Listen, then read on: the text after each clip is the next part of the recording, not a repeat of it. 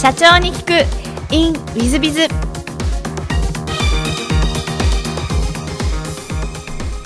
ィズビズの新谷です。先週の続きをお聞きください。そうなってくるとやっぱりもう一回仕事しようとかいう話になってくる、うん、そうなんです。私その時にその3年間病気療養のためにやっぱり会社辞めざるを得なくなったんですね。とってもそれがそのストレスで、えーと、早く戻りたいと。現場にその広告の現場に戻りたいと当初は思ってましたけど、えーと、いろんなライフスタイルを変えていく中であ私この食べ物っていうか、まあ、そのオーガニック食っていうかそういうものがすごく体に実感したんですね。いいってことがまずアレルギー治ったりとか女性のその周期というかあの生理の周期とかあらゆるものが整ってきてすごく快調になったし私元気になったっていう実感すごいあったんです。でこれ食べ物が一番大きいなっていうところで考えていく時にやっぱりこれってこれを提唱したり提供したりする店がまあその当時はねオーガニックっていう言葉はまだ全然ない30年ぐらい25年ぐらい前だからこれやる人必要じゃないかなと思った時にいや誰もやんないんだったら自分やんなきゃっていうことでやりました。だけどあのその前にねちょっと半年ぐらいアメリカに行ってたことがあるんですけどあのアルバカーキっていうねもう本当にニューメキシコのど田舎なんですけどそのど田舎でさえもその25年前にえーと、スーパーそこの地元のスーパーにはオーガニックのコーナーがあったし、えー、オーガニックレストランも何軒もありました。今の日本と同じぐらいの状況がその25年前のアメリカにあったっていうところで私もあのビジネスとしてもこれは間違いなくマーケットが広がるし、日本にも必要としている人が増えるしまたビジネスとしてもニーズが高まるに決まってるっていうことでいろいろ考えてあやろうと思いました。なるほど。でやろうと思ってすぐには起業されないでまず、うん、えっと、ある意味修行に行かれた感じでいらっしゃいますそこ私のね本当にねあの慎重なところなんですよ。これあのやっぱりプロってしのぎを削ってますよね。あのどんな職種も勉強して経験してやっと起業できる。当たり前のことだと思うんですけどえっと、生き残る率がやっぱり本当10%とかどの企業もどの業種も楽なところは何もないのでただのお姉ちゃんがもうねあの飲食店も勤めたことないのに社長になって成功するあのわけないと。そんなわけないと。世の中そうなってないし私そこまであの優秀じゃないと思ったのでやっぱ現場を踏むっていうところを考えました。なる何年ぐらい修行はされたんですか？僕はね本当ね私の予定ではね5年だったんですよ。でもオーガニックの、えっと、現場に行ってみたらのあまりにその難しい利益体質にするのが難しい。でいろいろとその作戦練らなきゃダメだっていうことでちょっといいこと考えたので思いついたので7年かかってオープンしました。なるほどで、えー、と7年後にあの独立なんですが独立のそのきっかけっていうのはもう修行が終わったからみたいなふうにですか、うん、そうじゃなくてねやっぱり一つお店をまあ昔高田馬場にあったあの資格の学校なんですけど今もないですけどそこの社長さんがもうすごく私あの厳しくすごく厳しく教えてくれたんですけどまあ私のことをお姉ちゃんお姉ちゃんで呼んでましてえっとお前みたいなやつが起業して今やったらもう吹けば飛ぶような会社しかできないと。まあ今じゃないと。で自分の力でね黒字化してみろと。いうことであの本当に厳し厳しかったんですけど今から考えるとありがたい。一つのお店赤字のお店を任せていただいてまあいろいろな工夫によって黒字化したのでまあ一応合格っていうふうに言われてやりなさいっていう。いうことでした。なるほど。じゃあその黒字化された経験が今の社長業に生きてる部分あられるということでいらっしゃいます、そうですよね。どの社長さんもど、まあ、社長さんじゃなくても小さなその成功体験の積み重ねでしょ？やっぱりそのダメだっていうところで一番初めからやめちゃうともうそのダメ逃げ癖ついちゃうしやっぱり少し小さくてもいいからクリアしていかなきゃいけないブレイクスルーしていかなきゃいけないっていう経験を積むとやっぱり自信にはなりますよね。なるほど、うん。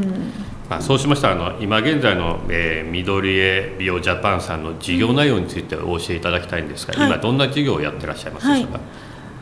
えっとですね、今現在はレストランオーガニックレストランのイートインとテイクアウトの店なんですけどそれから始まってまあさまざまなことをやってきたんですけれども今現在は、えー、と法人様向けのデリバリーお弁当とか、まあ、あの撮影現場のロケ弁とかあとは懇親会イベントの後の懇親会とか周年記念とかいろんなところで法人様向けにオーガニックのデリバリーをやっています。それが大体そうですね。2対1ぐらいで1がレストランで。あと2があの法人向けの B2B のデリバリーですけどで去年からですね新しい新事業でオーガニックのあのヘナというハーブですね。オインド産のハーブ。それを使ったヘアケア商品の開発販売をやっております。なるほど。将来的にはその、えーオーガニックっていう分野をどんどん広げていく構想でいらっしゃるんでしょうか？私の理念がですねあのまあ、本物の、えー、と食材を使ってお客様の健康に貢献するってことが第一義的にそれなんですけど次が社員への、まあ、厚遇を目指すその次に、えー、とあの生産者との共同共栄っていうのを挙げてるんですけど、まあ、それももともとは私のその始めた理由っていうのはこのオーガニックというお食事をあのたくさんの人に食べてもらってそして広めていきたい分かっていただきたいっていうのがもう本当に一番大きな目的なので、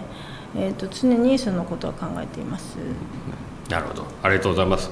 えーそうしましたらちょっと全く違う質問もさせていただければと存じますが、えー好きなもの好きなことで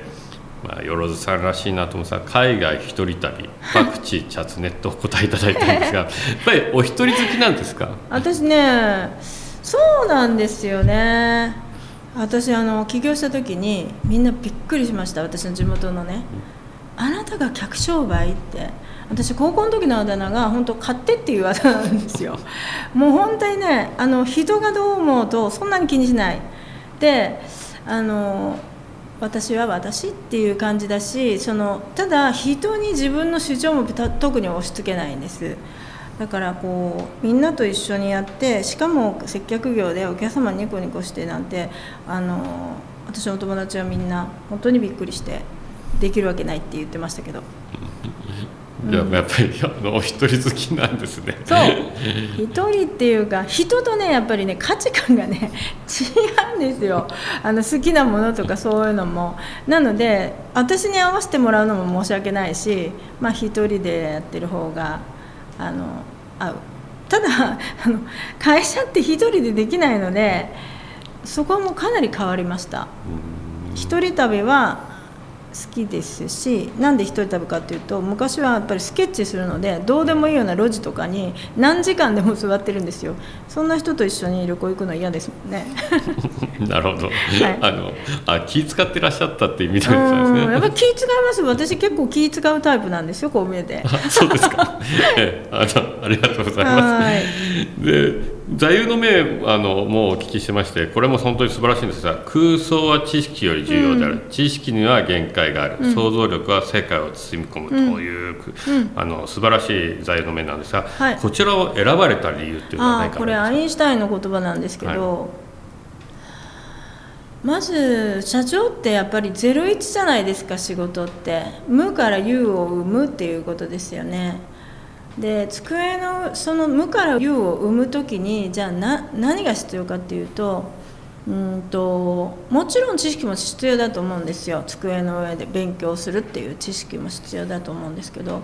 あのさっき申し上げたように成功体験も必要だしその実際やってみるっていうことがすごく必要ですよね。でそのやってみる時にむやみやたらとやって本当会社ってすぐ潰れちゃうんですよね。その時にじゃあ何が一番大事なことになるかっていうと想像力。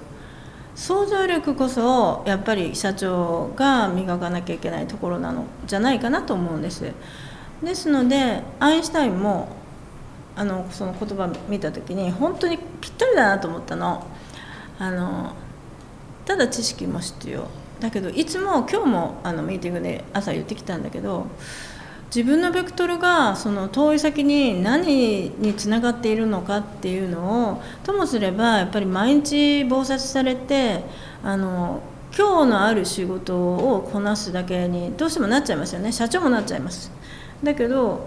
えっと、想像力を働かすと常にその先に私の何があるのかこのやってる先には何の目的があるのかっていうことがあの意識できると思うのでそれこそ一番大事だなっていうふうに考えてそれを選びました。はい、ありがとうございます。いや、素晴らしいあの座右の銘でいらっしゃるんですが、えー、最後のご質問なんですが、この番組はあの経営者向け、全国の社長様向けも、もしくはこれから起業する方向けの番組でございまして、もしよろしければ起業社長の成功の秘訣をお教えいただけたらなと思うんです私なんかね、本当にもう口はばたいことですけども、私が何を言うっていうことはないですけど、いろんな社長さん見てて、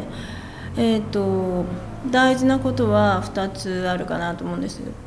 で1つはやっぱりあの平凡ですけど諦めないことなんだなと思うんですね。でまあねあの誰か偉い人も言ってましたよね。諦めないから成功する。失敗するのはやめるからだっていうなんか松下幸之助さんか何かが言われてたと思うんですけどあのシンプルにそうだと思うんですよね。あの続けていれば本当に続けているだけではダメだと思うんですけど続けて毎回毎あの毎日毎日改善していければより良くしようと思って改善していければあのそれは続くと思うでもう一つはさっき言ったようにクリエイティブクリエイティビティがあるか自分の中で創造性があるかっていうところが両方これがどっちかでもダメだしあの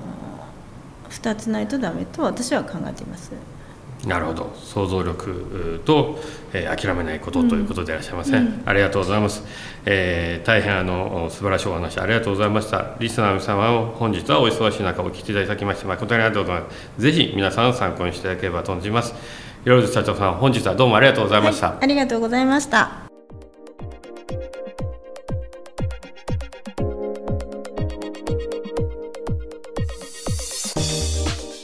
本日の社長に聞くインウェイズビズいかがでしたでしょうか、えー、よろず社長私もよく存じてるんですがまあまああの一人好き先ほどあの、えー、インタビュー外のところでもあの引きこもりというような話があって、まあ、社長らしい社長っちゃ社長だなと、まあまあ、我が道を行くっていう形で考えると、えー、まあ、ある意味女性っぽくない、えー、社長らしい社長とも言えるんじゃないかと思います。またあのやっぱりあの自分の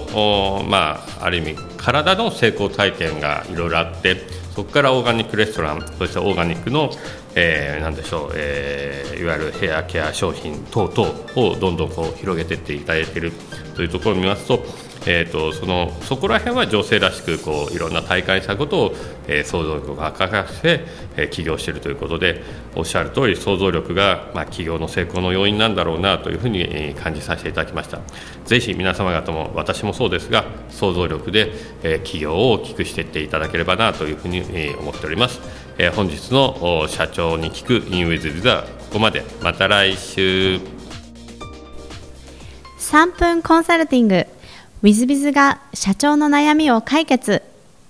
本日の3分コンサルティングは、イーシャ様、食品加工業、埼玉県の食品加工業様でいらっしゃいます。えー、はじめまして、私は埼玉県で食品加工業を営んでおります。本日は新人教育についてご相談をいたします。我が社の課題の一つに、新入社員の離職がございます。3年以内の離職率が57%と高く、その要因を探り、解決には新人教育を変える必要があるとという結論を出しました。ただ恥ずかしいことにこれまで仕事は見て覚えろという体制だったためどのような教育が新入社員にとって良いのかがイメージができていません。そこでウィズ様ではどのような教育をしているのかそしてどのような体制を整えるのがいいかを教えていただけないでしょうか。どうぞよろしくお願いいたします、えー、大変重要な課題ですね、えー、今現在有効求人倍率は非常に高くて IT だと6倍から7倍。建設業はもう9倍10倍というような感じでまあ、10社に1人しか取れないような状況になっています。そういう中では、えー、新入社員の教育というのが、えー、全ての企業大変大切になるし、まあ、定着率みたいなのの指標も大変大切になってくるんじゃないかなと思います。えー、そういう意味では新人教育は、えー、ぜひともプログラム化し、えー、きちんと教育をしていくことが重要だと思います。えーまあ、そういう意味で言うと、えっと、お勧めとしては、まあ、ウィズビズでは、えーまあ、まず経営理念なんかの浸透なんかを図ったり、えーまあ、一番最初に部長から仕事の内容を教えそしてブラザー制度というような形で、えーまあ、ある意味お兄さんというか先輩役があれこれとですねそばに置いて教えていくみたいなことをやっております。そういう意味でえー、1日3回ぐらい、えー、今やってることは大丈夫というふうに声がけをするお兄さん役なんかをお姉さん役お兄さん役なんかをつけるというのも、えー、いいんじゃないかなと思いますし、えー、もっと言うと先輩の社員3年後で活躍してる社員はどんな風になってどういう人かじゃあそのためにはなるためにはそういうふうな社員になるためにはえー、今何を教えておくべきかみたいなことから教育プログラムを作ることが重要なんじゃないかなというふうに思います。えー、ウィズビゼもあの目標となる実を言うと人物像というのは、えー、うちの役員の中ではある程度、まあ、掲げそうなるためには、えー、これを教育してあれを教育してそれを教育してというのをもちろん OJT の中が一番中心でさえやっております。また研修としては決算書の勉強会を用意したり営業マン基礎講座みたいなのを用意したりとかさまざまなあ教育をしてます。また、まあ、社長様向けのえー、経営者向けネットメディアでございますので経営者向けには経営者っていうのはどういうことを考えていくかというのは経営理念の中で、えー、徹底教育をしていくというようなことも図ってます、えーまあ、うちにとって一番悩ましいのは日本語力というのがですね非常に皆さん方あこれはもう古今東西いつの時代もそうなのかもしれませんが日本語力というのが今落ちてるのでその日本語力を上げる訓練なんかもいろいろとしていってます。えそういう意味ではあの新入社員っていうのは入ってきたらほぼ何もできない連中が入ってくると思って、え徹底教育することがあうちの会社なんかは一番の課題だしやるべきことということになっておりますのでそういう意味ではこの埼玉のいい社様も、え、仕事は見て覚えろという昔風ではなく教育プログラムをきちっと作り、え、新入社員が目指すべき人物像を見据えそれに向かって、えー、OJT や研修などで教育をしていくということをやられることが重要なんじゃないかなというふうに思います。えー、本日の3分コンサルティングはここまで。また来週。